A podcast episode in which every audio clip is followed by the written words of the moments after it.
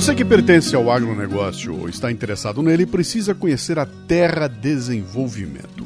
A Terra oferece métodos exclusivos para a gestão agropecuária, impulsionando resultados e lucros. Com tecnologia inovadora, a equipe da Terra proporciona acesso em tempo real aos números de sua fazenda, permitindo estratégias eficientes. E não pense que a Terra só dá conselhos e vai embora, não. Ela vai até a fazenda e faz acontecer. A Terra executa junto com você. E se você não é do ramo e está interessado em investir no agro, a Terra ajuda a apontar qual atividade melhor se encaixa no que você quer. Descubra uma nova era na gestão agropecuária com a Terra Desenvolvimento. Transforme sua fazenda num empreendimento eficiente, lucrativo e sustentável.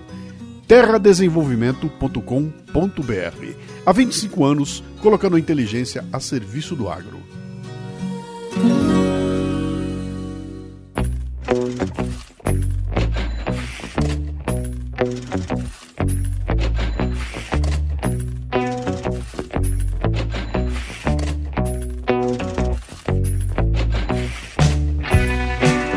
Oswaldo Coelho, da Malásia, me escreve um depoimento de impressionar. Começa assim, ó. Sou profissional na área de telecomunicações, trabalho já há 20 anos no exterior como contractor. Eu sou um brasileiro espião que subi a torre de microondas na década de 70, abandonei o ginásio jubilado no terceiro ano. Aos 19 anos parei de trabalhar com outros peões, pois achava que poderia fazer algo melhor. Arranjei emprego onde pudesse trabalhar com técnicos e engenheiros e chupar o cérebro deles. Aí eu vi que eles, apesar de terem saído da Poli e da USP, não estavam com essa bola toda. Resolvi competir com eles e ganhar o dinheiro deles. Eu gastava mais dinheiro com livros do que com comida. Eu lia cinco livros por semana. Subi a auxiliar técnico, passei a técnico, daí a técnico sênior.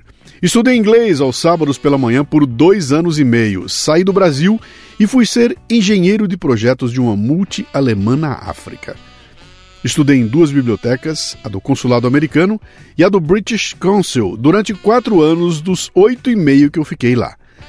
Daí passei a supervisor, passei a Project Manager e hoje eles me chamam de Transmission Project Director. Mas ganhar mais dinheiro que cara que tem PhD não é o suficiente. Ainda quero chegar a presidente de uma companhia antes de parar de fazer esse negócio aqui. Bom, esse depoimento está no Café Brasil 108, Pobreza e Riqueza, que eu publiquei na pré-história, lá, mas lá atrás, lá em 2008. E hoje vamos revisitar aquele programa. Bom dia, boa tarde, boa noite. Você está no Café Brasil, eu sou Luciano Pires. Posso entrar? Olha, já vai começar o programa. Não, não quero ser um bocodó. Bom dia aí, Luciano Cissa Lalá. Bárbara. Bárbara, sim, você também é, é parte daqui, até a Babica. Mas isso é Bárbara duas vezes, tá? Luciano, eu ainda não acabei de, de escutar completamente o podcast, o último episódio do podcast do casamento. Cara, mas que baita episódio. Ah, eu não falei, eu sou Ulisses aqui dos Estados Unidos. Ah, vocês me conhecem muito bem. Mas baita episódio, cara. Ele mexeu muito comigo. Mas mexeu não, tá mexendo porque ainda não acabei. Eu, eu só assisti a cerimônia, escutei a cerimônia, mas ainda tem. Ainda tenho aí sete minutos pela frente. Mas, cara, baita seleção aí de vocês aí na trilha sonora, com, com as musiquinhas de Disney, de, do Disney aí, La Bela e a Bestia, ou Toy Story.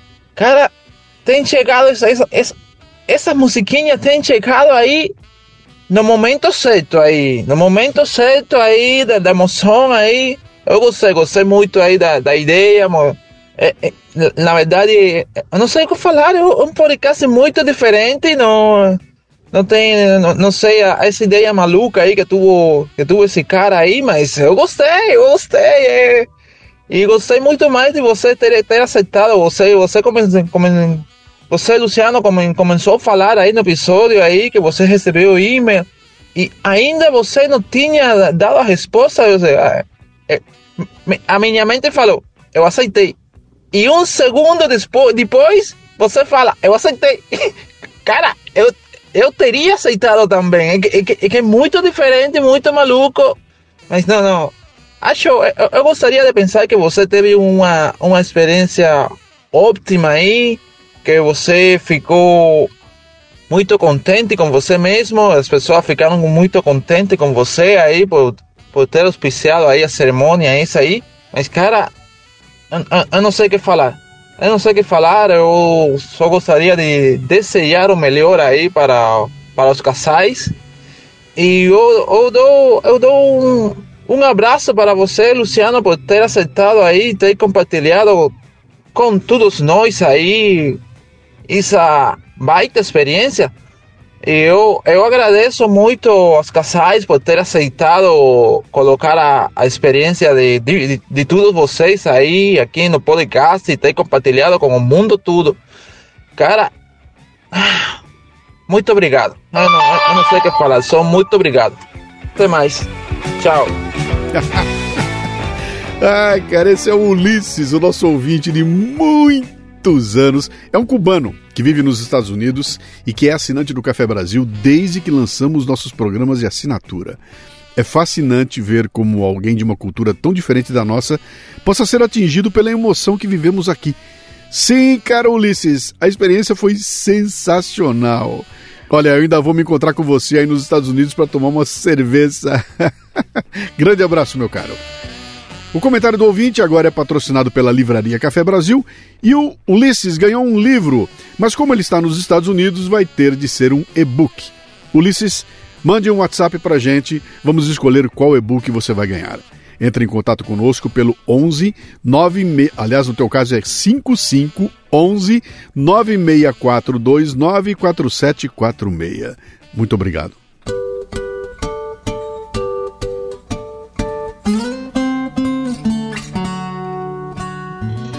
Então muita gente me pede para fazer Café Brasil musical com mais é, quantidade, para abordar uns temas mais é, voltados para o interior das pessoas, para fazer uma pesquisa sobre temas que eu não domino, que eu não conheço, né? para mergulhar mais fundo no, até nos potes sumários e tudo mais. Cara, eu amaria fazer isso. E sabe por quê? Porque a coisa que eu mais gosto de fazer na vida é fazer o podcast. É sentar aqui, aliás, é sentar aqui, antes de sentar aqui, é escrever o texto lá atrás, é fazer a pesquisa toda, é montar o programa, musicar o programa, escolher cada música em seu exato lugar, vir aqui para dentro, gravar o texto, depois com o Lala acompanhar a edição, cara, e tirar cada episódio como sendo uma, uma pequena obra que é para ficar pro resto da vida, né? Isso eu amo fazer, eu adoro fazer e eu adoraria fazer isso o dia inteiro, mas não dá, cara. Não dá, não dá porque não se paga. Não tem patrocinadores, não tem, não, não tem ninguém bancando isso aqui. Quem banca somos nós aqui, né? Então, se eu não dedicar meu tempo a fazer palestras, a fazer consultoria, a escrever para terceiros, a sair por aí tentando me virar para ganhar dinheiro, cara, eu não consigo tocar isso aqui adiante. Então, a única forma de resolver isso aqui era se você que ouve o podcast Café Brasil, ouve o Leadercast, ouve o Cafezinho, ouve o Café com Leite, gosta do trabalho da gente, é vir para cá e se transformar num assinante. Sabe por quê? Porque aí você vai ajudar a gente a, cara, manter financeiramente esse negócio aqui. É muito legal receber os legal, ok, lindo, maravilhoso. Mas, cara, eu converso com um monte de gente. Toda vez que eu pergunto, vem cá, você já é assinante? A pessoa diz, não, não, não. E eu pergunto, por quê? Ela fala, não sei. Cara, é porque é caro? Não, não é caro, é barato. Por que, que você não assina, cara? Ah, não sei. E eles não sei, não sei, não sei. O que acontece? Uma parcela ínfima dos ouvintes da gente virou assinante. É, e não é suficiente, cara. A gente precisa aumentar essa base grandemente. Então aqui fica um convite, cara. Você gosta do trabalho da gente? Venha para cá, torne-se um assinante. Olha, canalcafebrasil.com.br canalcafebrasil.com.br Vem, torne-se um assinante. A gente está aqui esperando.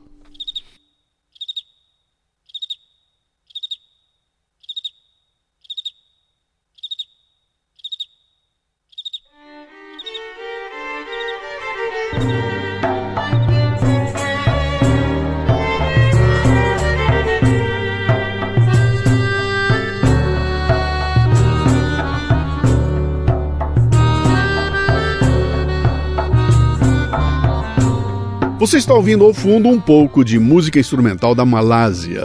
Bom, olha, eu não tive mais contato com o Oswaldo que trabalhava lá. Eu não sei onde é que ele está hoje, mas tem gente que vai achar o Oswaldo um cara sortudo. Teve sorte em ser chamado para trabalhar em empresas importantes, sorte em estar no lugar certo e na hora certa, teve sorte de sair do Brasil, teve sorte de ter o seu trabalho reconhecido, teve sorte teve sorte enquanto milhões de azarados estão batendo cabeça e sendo injustiçados aqui no Brasil. Mas. Será que foi sorte ele decidir aos 19 anos que não queria ficar no meio dos peões? Foi sorte procurar trabalhar com gente mais educada para poder crescer? Foi sorte gastar mais com livros do que com comida? Foi sorte estudar inglês aos sábados por conta própria em bibliotecas? É sorte a sua gana de querer crescer cada vez mais? Bom, tem gente que jura que é sorte, cara. A história do Oswaldo mostra como é possível construir a própria sorte, mesmo partindo de baixo, sem pai rico, sem escola famosa, sem amigos influentes. Você conhece histórias como a dele? Pois neste país dos conformados, cheio de gente que acha que tudo depende da sorte, do santo, do chefe, do padrinho, o Oswaldo é uma exceção.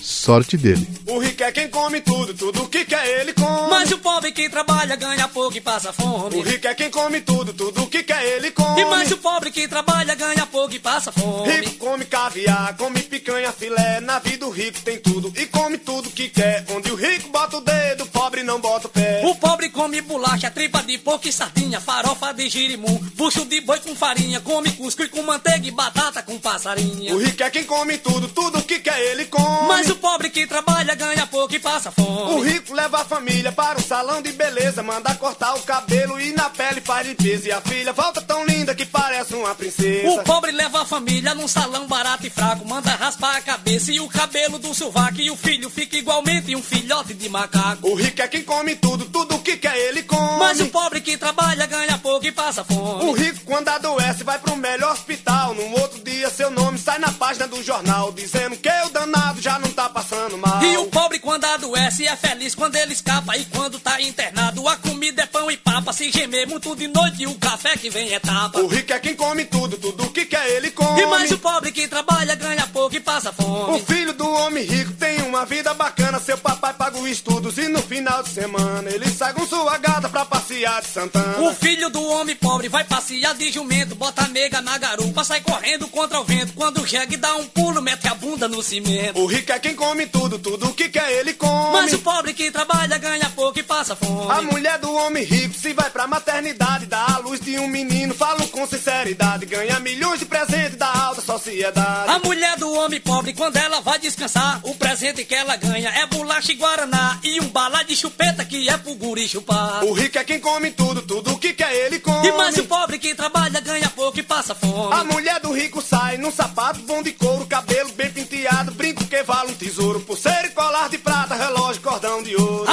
Pobrezinho só anda sem gabarito, o cabelo é assanhado, o casaco é esquisito e a saia tem mais buraco que tábua de pirulito. O rico é quem come tudo, tudo que quer ele come. E mais o pobre que trabalha ganha pouco e passa fome. Filha de rico se forma pra trabalhar em cartório, gabinete especial, telefone escritório, engenheiro em medicina, exame, laboratório. A filha do pobrezinho fica velha sem leitura quando aparece o emprego. É na rua da amargura pra jogar tambor de lixo no carro da prefeitura. O rico é quem come tudo, tudo que quer ele come. E mais o pobre que trabalha ganha pouco e passa fome. O filho do homem rico só toma banho no chuveiro, uma caixa de sabonete, dois, três perfumes estrangeiros. Cada banho é uma roupa e cada O filho do pobrezinho só se molha no açude, não pode ver empregada que ele fregue nem lhe ajude. E o pescoço e as costelas tem quase um baú de grude. O rico é quem come tudo, tudo que quer ele come. E mais o pobre que trabalha ganha pouco e passa fome. A filha do homem rico se arranja um namorado, ele vai pra casa dela num carro novo zerado, pois é filha de doutor, de prefeito ou deputado. A filha do pobrezinho, quando arranja um mané, ela diz meu pai é rico e o povo sabe quem é. É um que vende pipoca na porta do cabaré. O rico é quem come tudo e tudo que quer ele come. E mais o pobre que trabalha ganha passa fome. A filha do rico vai fazer curso no Japão, na Grécia, na Argentina, até Afeganistão, porque a filha de rico só viaja de avião. A filha do pobrezinho no interior grosseiro passa quatro, cinco dias olhando o livro primeiro, engasgada na fumaça do farol do candeeiro. O rico é quem come tudo, tudo que quer ele come. E mais o pobre que trabalha ganha pouco e passa fome. Olha, o rico é quem come tudo, tudo que quer ele come. E mais o pobre que trabalha ganha pouco e passa fome. O rico é quem come tudo, tudo que quer ele come. E mais o pobre trabalha ganha pouco e passa fome. O rico é quem come tudo, tudo que quer ele come. E mais o pobre que trabalha ganha pouco e passa fome. O rico é quem come tudo, tudo Caju e Castanha, fazendo uma crônica sobre riqueza e pobreza. Que tal?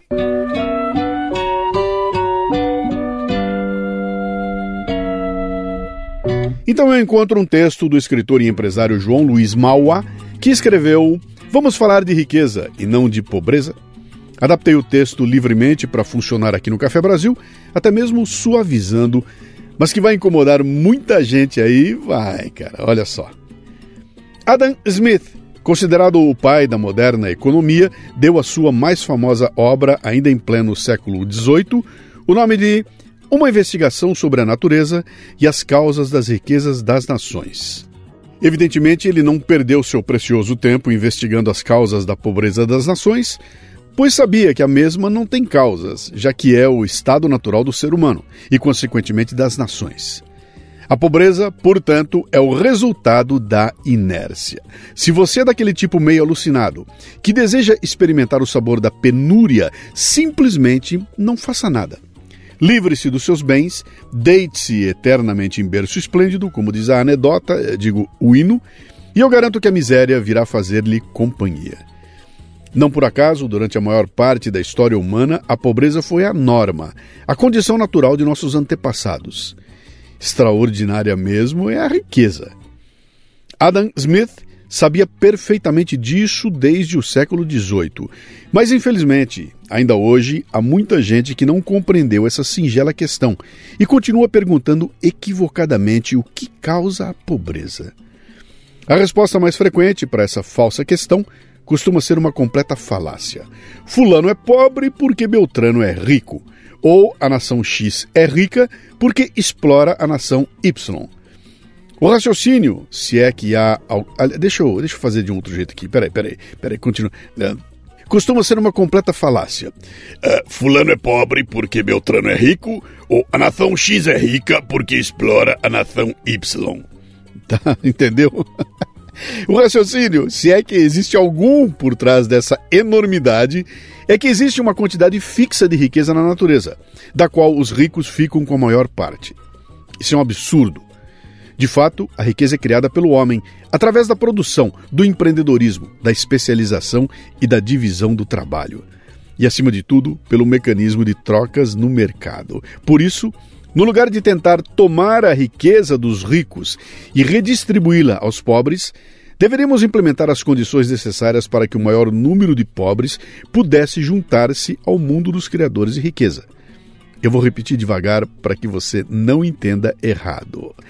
Por isso, no lugar de tentar tomar a riqueza dos ricos e redistribuí-la aos pobres, Deveríamos implementar as condições necessárias para que o maior número possível de pobres pudesse juntar-se ao mundo dos criadores de riqueza. As nações pobres da África não vão tornar-se ricas porque os países ocidentais lhes dão esmolas. Pelo contrário, elas só sairão da pobreza produzindo e trocando bens e serviços. A verdadeira batalha é criar um ambiente ideal para o enriquecimento das sociedades como um todo e dessa forma melhorar as condições de vida de todos que nelas vivem. Boa parte das nações do mundo ocidental já venceu essa batalha e hoje encontra-se sob um modelo de organização social que se convencionou chamar de capitalismo democrático liberal. O capitalismo democrático liberal prevê um ambiente com poucas restrições à atividade econômica privada. Ele se desenvolve dentro de um sistema que defende o direito à propriedade e o respeito aos contratos. Nesse ambiente, florescerá competição e esforço de empresas e indivíduos. No Brasil, infelizmente, estamos ainda muito longe desse tal capitalismo democrático liberal. Temos uma mentalidade avessa ao lucro, extremamente assistencialista. Nutrimos grande admiração pela intervenção do governo na economia, São centenas de milhares de regulamentações, exceções, reservas de mercado, tarifas aduaneiras protecionistas, impostos e taxas às pencas.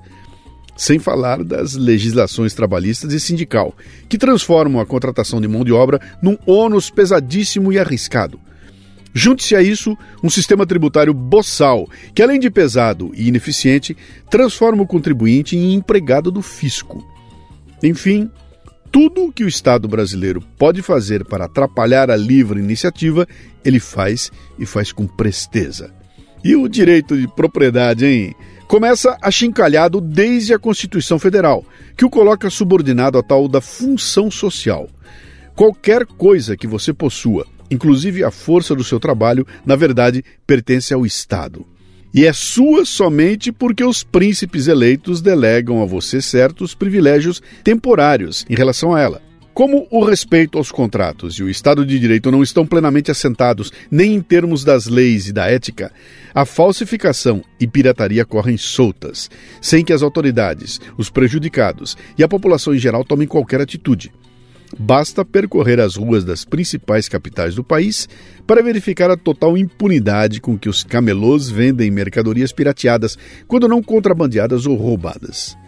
Como se vê, ainda temos um longo caminho a percorrer até que consigamos estabelecer no Brasil os requisitos básicos para o nosso progresso. Para início de conversa, será necessário reverter a mentalidade tacanha que impera por estas bandas, cujo mote é a demonização da riqueza e apologia da pobreza como valor moral. Sem isso, nunca chegaremos a parte alguma. Você conhece a piada dos dois operários? Um brasileiro e outro americano que trabalhavam numa obra de rua em Miami. Ao verem passar uma Ferrari, o americano, cujo pensamento foi certamente moldado pela velha ganância yankee, diz assim: ó. Vou trabalhar muito, cara, de sol a sol, se preciso for, até poder comprar uma dessas. Já o brasileiro, extravasando toda a sua raiva contra os ricos, vomita. Esse ladrão deve ter roubado muito. Eu fui fazer um samba homenagem à nata da malandragem que conheço de outros carnavais. Eu fui a Lapa e perdi a viagem que aquela tal malandragem não existe mais. Agora já não é normal o que dá de malandro regular, profissional, malandro com aparato de malandro oficial, malandro candidato a malandro federal, malandro com retrato na coluna social, malandro com contrato com gravata e capital que nunca se dá mal, mas o malandro pra valer não espalha, aposentou a navalha mulher e filho e tralha e tal. Dizem as más línguas que ele até trabalha, mora lá longe, chacoalha num trem da central. Pois é, esse aí é o Ney Mato Grosso, cara, com o clássico Homenagem ao Malandro de Chico Buarque. A letra é uma delícia, né? Agora já não é normal, o que dá de malandro regular profissional? Malandro com aparato de malandro oficial, malandro candidato a malandro federal, malandro com retrato na coluna social, malandro com contrato, com gravata e capital, que nunca se dá mal, né? Eu fui fazer um samba em homenagem à nata da malandragem conheço de outros carnavais. Olha, e nós que não somos malandros, começamos 2024 com tudo com a minha mentoria MLA, Master Life Administration que é um programa de treinamento contínuo em que reunimos pessoas interessadas em conversar sobre temas voltados ao crescimento pessoal e profissional. Cara, a gente juntou um grupo de pessoas que tem a intenção de melhorar a capacidade de comparar e avaliar as diferentes versões da realidade que são enfiadas na cabeça da gente todos os dias. No MLA, Formamos um círculo de honra e confiança entre pessoas que buscam o bem comum, um círculo de conspiradores, onde você pode dar sua opinião que ninguém vai te encher o saco, cara. Ainda temos vagas disponíveis. Se você se interessa em estar comigo, acesse mundocafebrasil.com e clique no link para saber mais. E se você é assinante do Café Brasil, agora vem o conteúdo extra, falando sobre o livro A Riqueza das Nações de Adam Smith. Se você não é assinante, a gente vai para o fechamento. Café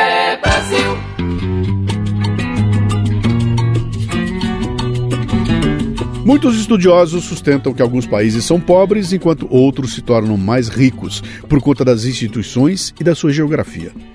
A geografia certamente desempenhou um papel crucial no desenvolvimento das sociedades. A Eurásia, por exemplo, se beneficiou de condições geográficas favoráveis que permitiram a transição da sociedade de caçadores e coletores para a agricultura. Isso possibilitou a produção de alimentos excedentes e o crescimento de sociedades mais complexas, especialmente aquelas que não dependiam da irrigação, e as ajudou a se tornarem mais democráticas. Quando as sociedades podiam produzir mais comida do que o necessário e não precisavam da irrigação, isso permitia a formação de estruturas sociais complexas, que precisavam de instituições de governança mais sofisticadas e democráticas para lidar com as crescentes complexidades sociais mas as instituições desempenham um papel ainda mais significativo na determinação da prosperidade econômica do que a geografia. Países com instituições inclusivas, que envolvem todos os cidadãos em decisões e oportunidades econômicas, tendem a prosperar. Por outro lado, instituições extrativas, que beneficiam apenas as elites, impedem o crescimento econômico sustentável e podem manter um país na pobreza. Uma conclusão importante é que a geografia não deve ser vista como um destino final. Mesmo quando as condições geográficas são desfavoráveis, as instituições podem superar essas limitações e determinar o sucesso econômico de uma nação. Isso é claro, cara, nos exemplos como as Coreias e Alemanhas divididas, que mostram como instituições diferentes podem levar a resultados econômicos drasticamente diferentes em áreas com geografias semelhantes. Em resumo, Embora a geografia tenha influenciado o desenvolvimento inicial das sociedades, são as instituições que desempenham um papel mais crítico na determinação da riqueza de uma nação. Instituições inclusivas são essenciais para o crescimento econômico sustentável. Você está entendendo, cara, o porquê desse banzé todo aqui no Brasil?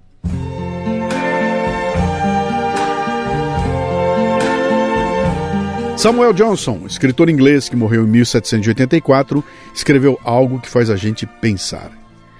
Quando eu era muito pobre e vivia a perambular por essa cidade de Londres, eu era um grande defensor das vantagens da pobreza, embora estivesse ao mesmo tempo aborrecido por ser pobre. Todos os argumentos propostos para sustentar que a pobreza não é um mal revelam que ela é evidentemente um grande mal. Você jamais encontrará alguém empenhado a convencê-lo de que você poderá viver feliz com uma abundante fortuna.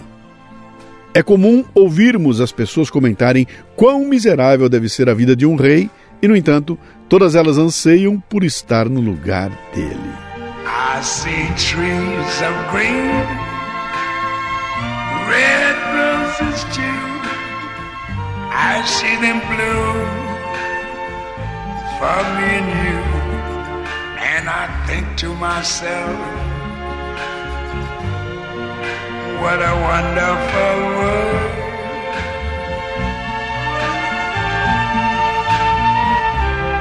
I see skies of blue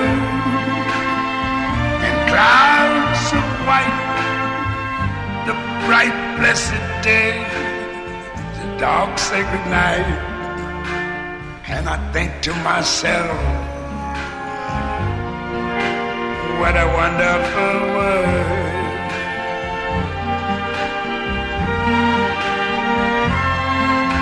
The colors of the rainbow, so pretty in the sky, are also on the faces of people going by. I see friends shaking hands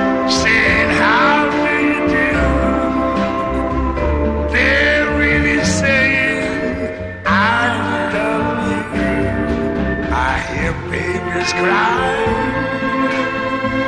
I watch them grow. They learn much more than I ever knew. And I think to myself,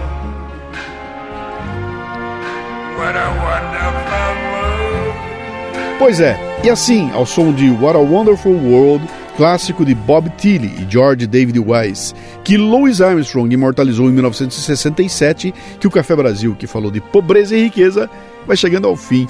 Quero ter uma curiosidade sobre essa canção. Armstrong tinha assinado recentemente com a ABC Records. E o presidente da ABC, Larry Newton, queria uma canção pop swingada, como Hello Dolly, um grande sucesso de Armstrong quando ele estava em outra gravadora. Quando Newton ouviu o ritmo lento de What a Wonderful World, tentou parar a sessão. Ele então foi removido e trancado para fora do estúdio por sua interrupção, o que fez com que ele se recusasse a promover a canção. Não adiantou nada, cara. Olha, eu escolhi essa canção para fechar esse episódio por causa da mensagem dela que dispensa riquezas para apreciar as coisas boas do mundo. Sim, dinheiro não traz felicidade. E eu já disse que alguns dos momentos mais felizes da minha vida foram quando eu estava completamente duro. Mas ainda assim, eu prefiro ser feliz com dinheiro. yes, I think to myself, what a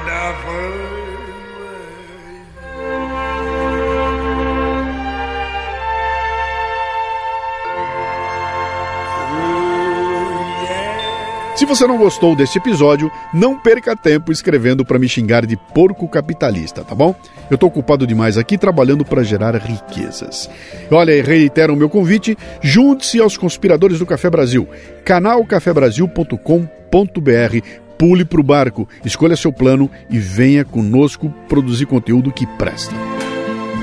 O Café Brasil é produzido por quatro pessoas. Eu, Luciano Pires na direção e apresentação. Lala Moreira na técnica. Cissa Camargo na produção e, é claro, você aí que completa o ciclo. De onde veio esse programa tem muito mais. E se você gosta de podcast, imagine só uma palestra minha ao vivo. Eu já tenho mais de 1.100 no currículo com uma porção de conteúdos, cara. Conheça os temas que eu abordo em mundocafebrasil.com. Mande um comentário de voz pelo WhatsApp no 11 964 294746. E também estamos no Telegram com o grupo Café Brasil. Para terminar, que tal uma frase do sábio chinês Confúcio? Se um país é regido pelos princípios da razão, a pobreza e a miséria são objeto de vergonha. Se um país não é regido pelos princípios da razão, a riqueza e as honras são objeto de vergonha.